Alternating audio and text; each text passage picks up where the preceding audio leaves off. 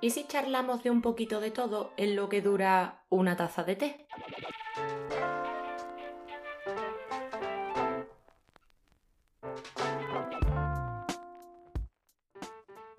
Bienvenido, bienvenida a una charla con té. Mi nombre es Aida y en la segunda taza de té vengo a charlaros sobre relojes inteligentes y el sueño. Si miras tu muñeca izquierda, probablemente lleves un reloj. Puede que sea de los de siempre, de los de toda la vida, esos que dan la hora sin más. Pero también puede que pertenezcas a ese uno de cada cuatro personas que usa un reloj inteligente aquí en España. Esos cacharritos que tenemos ahora y que nos chivan tantísimas cosas que hacemos a lo largo del día, eh, son uno más. Ya no es que tengan la repercusión que tiene un smartphone a día de hoy, pero bueno, son uno más de nuestro día a día y vivimos muy acostumbrados a verlos. Al principio recuerdo que eran infinitamente más discretos, muy finitos, no parecían ni siquiera relojes, se asimilaban más a una pulsera. Y ahora quizás eh, he llegado a la conclusión de que cuanto más tocho sea, cuanto más llamativo sea y cuanto más colorine la correa más de diseño sea, mejor. mejor. Tenemos hasta outfits para el reloj. Antes era un mundo eso de cambiar la correa un reloj, pero ¿cómo? ¿Qué hablas? Y ahora Amazon, AliExpress, todos tienen un variadito de correas que nos hacéis una idea.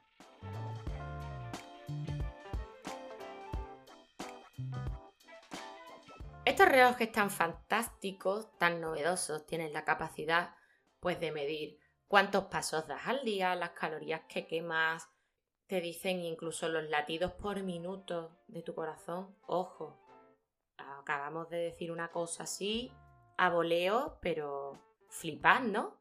Te dice los latidos que tienes por minuto. O sea, ya ni el electro, ni un cardiograma, ni nada. Un reloj que te dice eso. Y tú, tan pichi, pero no solo eso, además de, hacer toda esta maravilla de cosas y, y tener millones y millones de funciones, tiene un impacto muy grande en lo que viene siendo la medición del sueño. Para mí la medición del sueño era esto que te hacían en unas clínicas carísimas, que te ponían unos electrodos en, la cabeza, con unos cables, te echabas a dormir una noche entera en la clínica ellos te, medían la calidad de tu sueño, te decían cuánto sueño tenías a nivel profundo, cuánto era tu fase REM, no sé cuántos. Pues nada, ahora tenemos además facilidades extras, que es que te levantes por la mañana y ya sepas cuántas dormido. ¿Qué repercusión ha tenido todo esto? Pues bien, bajo mi humildísima opinión, yo creo que estamos un poco obsesionados con estos del sueño. Y os explico al menos lo, que yo he llegado a, a objetar de esta magnífica función que nos ofrecen. No sé si nos viene bien saber tanto de lo que dormimos, porque conozco gente que se ha levantado ansiosa muy temprano para ver cuánto has dormido. O sea, me parece un poco irónico que te levantes para ver cuánto has dormido. No sé. Es cierto que te desvelas en mitad de la noche y dices, ay, a ver si esto me ha pillado, que estoy despierto. Chiquillo, ¿quiere dejarlo tranquilo? No sé. Me parece que estamos un poquito R que R con el tema. La movida es que yo creo que estamos tan así porque el cacharrico este no solo te va a decir cuánto has dormido, es que te dice cuánto has dormido de sueño profundo, cuánto de sueño ligero, cómo duermes con respecto a otros usuarios de ese reloj y tu escala de valor en esta última semana. Entonces, claro, mm, ya empezamos a hacer unas valoraciones que dices tú, joder, todo eso lo has medido a través del reloj. ¿De verdad tú me estás diciendo que estos datos son reales? Pues no sé yo. No sé yo. A mí eh, me da la sensación de que estamos delegando esa información en el reloj y nos estamos evadiendo de las sensaciones que uno tiene al despertarse, ¿no? A todos nos ha pasado que nos hemos levantado y hemos dicho, tengo la sensación de que he dormido mucho pero no he descansado. Yo creo que a todos nos ha pasado alguna vez. Y ya no es por eso, sino que sencillamente creo que cada persona pues tiene sus horas de sueño, sin más. Hay un estudio que se llama El sueño de los españoles, que os lo voy a dejar en arroba una charla con té por si queréis pasarse por mi Instagram y le queréis echar un vistacito, donde el Centro de Investigación del Sueño de Flex publicó que los españoles duermen de media 7 horas y las españolas 7,2. El trabajo se realizó con una muestra de 2.000 adultos y lo que concluyó es que hay siete comunidades autónomas que duermen por debajo de la media, tipo el País Vasco, Ceuta y Melilla, que eran las que más déficit de sueño acumulaban, mientras que en Cantabria y Navarra eran las comunidades que más dormían. Eh, no todos vamos a descansar durmiendo lo mismo. Y, fijaos que este estudio te dice hasta que dependiendo de la comunidad autónoma donde vivas, así también va a depender. O sea, imaginaos. No veo tampoco una locura tener un reloj que te oriente en cuanto has dormido, es decir, lo típico de me levanto cansado, voy a ver si es que me he despertado esta noche y no me he dado cuenta, o voy a ver si es que he descansado poco. Pero tampoco puede ser que recién despertados vayamos al reloj y nos dejemos llevar por lo que nos dice y nos entre una bajona porque tú digas, duermo peor que el 90% de las personas, oh my god. Entonces, tampoco es para eso. Tampoco es para delegar absolutamente todo nuestro descanso y nuestra aptitud frente a esto de todo el día que nos queda por, una lectura de un reloj. Tampoco es eso. Yo creo que eh, hay muchas personas que encauzan el día en función de lo que el reloj les dice.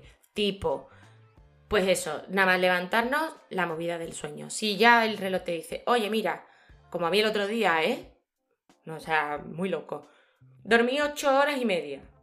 Ocho horas y media, que eso en mí es raro, pero raro hasta decir basta. Mi media son seis y media, aprox. Y me dice el reloj que de las ocho horas y media he dormido cinco minutos de sueño profundo. Que duermo peor que el 97% de las, de las personas. Y es mi peor media en todo el mes. Y, bueno, pues nada, pues hasta luego. Es que no pasa nada. O sea, si yo fuera de otra manera hubiera dicho, me espera un día patético, voy a estar cansada en dos horas. Pero no, fue un día como otro. No me sentí ni más cansada, ni, ni, ni sentí que me faltaran fuerzas, ni tal. ¿Se supone que me pegue 8 horas 25 minutos con sueño ligero? Se supone. Pero ¿pueden estas cosas errar y medir mal el nivel de sueño? Pues también. Si ya te levantas así, imaginaos que en vez de ser yo, que me lo tomé pues eso, como el que le dicen mira, aquí hay una piedra, pues vale. Eh, imaginaos que me lo tomo mal y digo, pues voy a estar muy mal, muy mal, muy mal, muy mal, muy mal. Me siento a desayunar y automáticamente el reloj te dice eso de, eh, llevas mucho tiempo sentado, levántate. Joder, pero si no he dormido, ¿cómo me voy a levantar? Y ya no es solo eso, sino que nos miramos el reloj a las 7 de la tarde, oh Dios mío, solo llevo 5.000 pasos, me voy a poner a andar porque claro, pero claro, como estoy tan cansada, porque no he dormido, pero claro, es que si me siento me va a decir que me levante. Uf, estrés, basta. Estrés es para otro. Bastante tenemos a lo largo del día como para también echarle cuenta al reloj para todo. No creo, no creo que esto tenga que ser eh, un desencadenante de la motivación que, con la que empieces el día o, o el ritmo del día que vayas a llevar. Conozco mucha gente así, ¿eh? Os lo prometo, más de la que me gustaría, pero vive un poco enganchada el reloj. No creo que estemos todos súper enganchados a este, no lo creo, no lo creo, de verdad. Creo que al reloj le falta mucho para parecerse a, a, la enganchadera tan tonta que tenemos con un smartphone, que ya es como el miembro más importante de nuestra familia, porque es el que nos conecta, el que nos mantiene al día, con el que hacemos día a día, incluso con el que muchos trabajamos. Eh, puede ser que amenace con ello. Puede ser que amenace con ello. Yo creo que a la larga el reloj mejorará, tendrá otro tipo de funciones. Eh, lo que son los relojes inteligentes de antaño eran estos de, que, eran pues de estilo Garmin, ¿no? Que eran los típicos que para los corredores pues les medía el tiempo que hacía un kilómetro por minuto, la distancia que recorrían, te hacían un mapa si conectabas la app directamente al reloj. Eso era el inicio de un reloj inteligente y fijaos por dónde vamos, por medirnos el sueño y los latidos. O sea que supongo que como toda la tecnología evolucionará y probablemente habrá algún tipo de, de novedad que le añadan a este prototipo y con el que como buenos humanos pues también queramos probar y nos enganchemos como venimos haciendo con el resto de, de cosas, ¿no?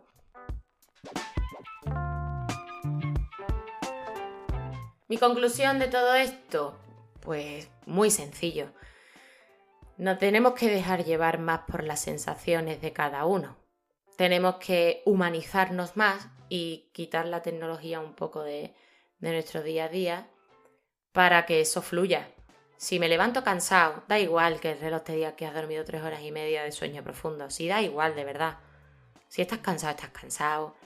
Si necesitas una siesta, la vas a necesitar. Y si llevas mucho tiempo sentado, será porque te apetece o porque estás viendo una peli o porque sencillamente, pues como yo, estás grabando este podcast.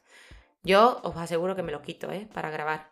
me lo quito porque es de lo que me dice, eh, lleva mucho tiempo sentado o me vibran las notificaciones y prefiero evadirme y hablar con vosotros de manera tranquila. Y eso también es algo que también deberíamos de llevar a la práctica porque tenemos como siete ojos puestos en toda la tecnología que no que nos envuelve y eso nos hace desconectar un poco como humanos, ¿no? Estamos muy conectados a la tecnología y muy desconectados a los sentimientos. Entonces, pues eso, dejarse llevar por las sensaciones, no por la pantalla, reconocer que somos humanos, viscerales, animales, que nos dejamos llevar por los sentimientos y dejar igual el reloj para lo que en su día se inventó, que no es más que mirar la hora. Gracias por compartir conmigo esta charla a través de tu plataforma favorita, ya sea iVoox, Spotify, Apple Podcast, Google Podcast, estaré en todas ellas y nos vemos en la próxima taza de té. Un beso.